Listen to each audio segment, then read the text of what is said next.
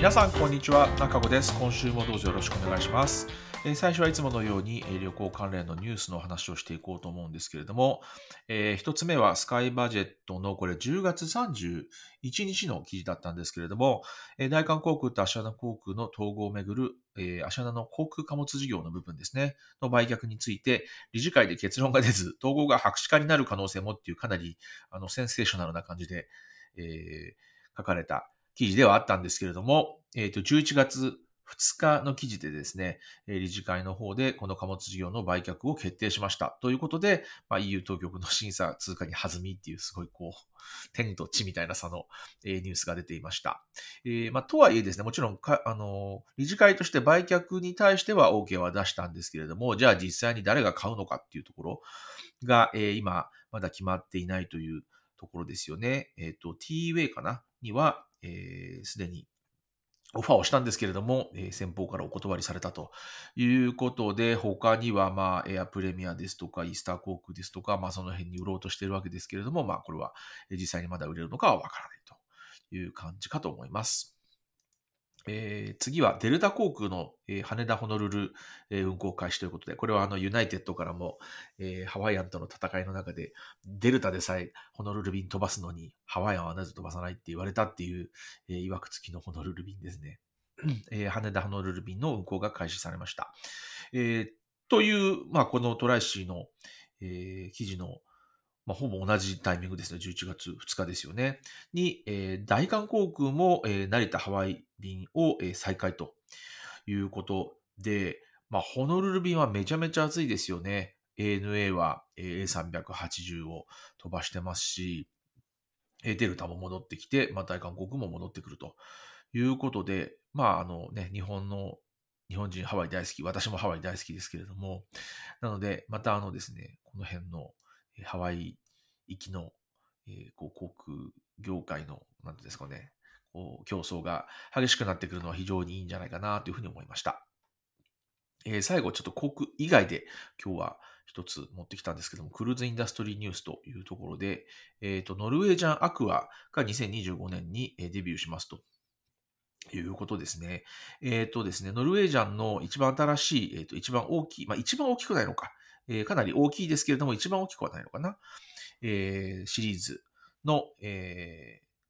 ビバとかですね、えー、プリモ、プリマか。プリマとビバっていうのがあるんですけど、えっ、ー、と、それに続いて3、3つ目、3つ目の、3席目ですね、の、えー、そのクラスということで、ビバクラスということで、アクア、んビバビバクラスか。ということで、えー、アクア、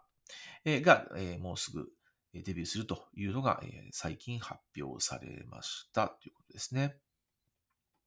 あの、まあ、今回ちょっと今、今シーズンはクルーズの話はあんまりしてないですけれども、またあのクルーズの話もね、えー、ゆっくりしていきたいなというふうに思いますので、えここは私も、え非常に興味を持っているところです。さあ、ここから後半はいつものようにビジネスクラスの話をしていこうかと思います。え今日はですね、アジア系の航空会社ということで、シンガポール航空とキャセイの話をしようかなというふうに思います。で、あの、珍しく自分の写真があったので、お見せしたいんですけど、まあ、とはいえです。なんかこんな写真しかなくて非常に恥ずかしいんですけど。えー、とはいえです。とはいえと言いますか。しかもですね、これ乗ったのが私2002年の9月だということがあの確認したら分かりまして、もうね、20年以上前っていうことで、もうあの、もう見ての通りと言いますか、もういかにも旧式の、えー、全然フルフラットなんかにもほど遠いタイプのえビジネスクラスだったなというところですね。えしかもこの時はですね、シンガポール航空はまだ、えーと、ビジネスクラスに名前があって、ラフルズクラブ、ララフルズクラスという名前で、え呼ばれていた頃ですね。で、えー、まあなんかこう、私もなんかね、あの、あの大した写真が撮れてなくて大変申し訳ないんですけれども、なんかね、査定の前菜が出ましたみたいなのを写真に撮っていました。まあね、当時は、本当デジカメとかで撮ってたと思うので、まあなんか、そんなに小さいデジカメでもなかったような気がしますし、まあなんかあの、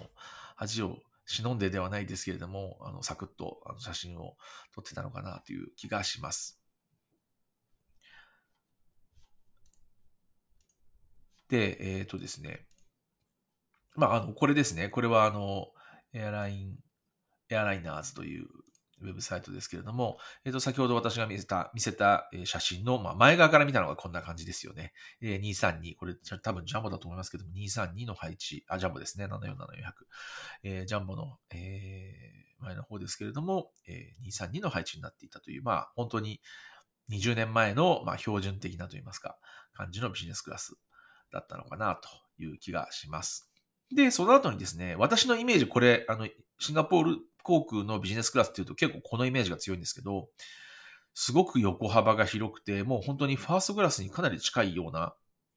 シートを出してきたんですね。これが、えっ、ー、と、多分ですね、2012年とかなんじゃないかなと思うんですよね。ちょっと私もあの調べたんですけれども、正確な日にちが、えー、すぐに出てこなくて大変申し訳ないんですけれども、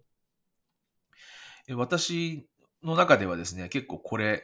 のイメージが強くて、えー、シンガポール航空のビジネスクラスって幅広くてすごいなっていうふうに思ったという記憶があります。で、2012年に、まあ、というかね、これウェブ、あ、ウェブなんです YouTube に上がってるのもね、11年前って書いてますから、それ2012なんですよね。で、2000年も16年にですね、その後新しいと言いますか、今のビジネスクラスにつながると言いますか、の、えー、こう、なんていうんですかね、あの、斜めに少しなっているような配置のものを出してきたのが2016年ということで、ここすごいなんか刻んできてますよね。2012年と2016年っていう感じで。はい。まあでもここはですね、非常に今っぽい、えー、まあ最新のではないですけれども、まあの、フルフラットの中では非常に、えー、広い、広めのですね、えー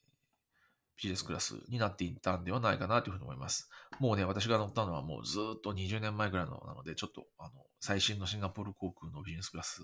やっぱりこうやって見ると乗ってみたいなというふうに思いました。まあね、シンガポール航空の場合は、単純にシートがいいというよりは、やっぱりサービス面で非常に、あの、ソフトの部分が非常にいいということもありますので、まあこれはね、あの、まあ、ちょっとシンガポールなかなか行く機会ないんですけど、試してみたいなというふうに思いました。で、えー、キャセイですね。キャセイも写真が実はあったんですが、こんな写真です。で、えっ、ー、と、これもですね、乗ったのいつなのかなと思って調べたら2010年。まあ、これはでもそれでも10、まあ3年前ぐらいですよね。で、えっ、ー、と、これはですね、私、東京から、えっ、ー、と、羽、あ、ごめんなさい、えっ、と、台湾に飛んだ時なので、まあ非常にこれはまあそんなにね、長くない路線ということで、もしかしたらこの時点で、あの、もっといい席がいろんな他の航空が、あの、フライ、あの、なんですか、機種には入ってたのかなという気はします。で、えっ、ー、と、今のキャセの配置はこんな感じになっていまして、えーまあ、これはヘリンボーンというか、まあ、逆、リバースヘリンボーンと言われているタイプのものですよね。これは2011年に、えー、これは導入がスタートしているようです。これ A350 線の、え、最新のビジネスクラスの様子ですけれども、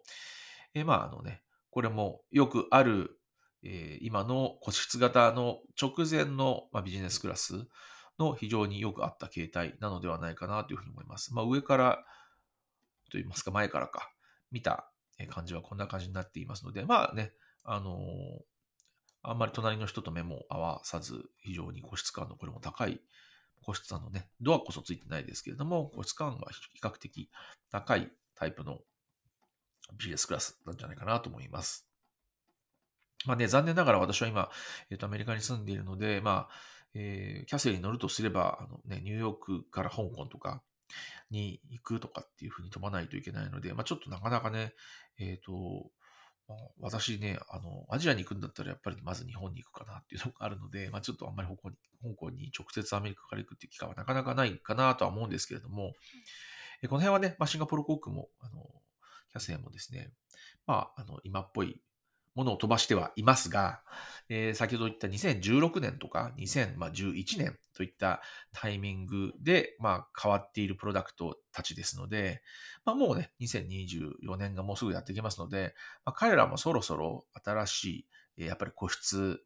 ビジネスクラスのトレンドに、えまあ、乗った新しいビジネスクラスをまあ出してくるんじゃないかなというふうには期待していますので、まあ、この辺ね、非常にやっぱりサービス面がいいとされている会社たちですので、今後の動向も非常にやっぱり気になるなというところです。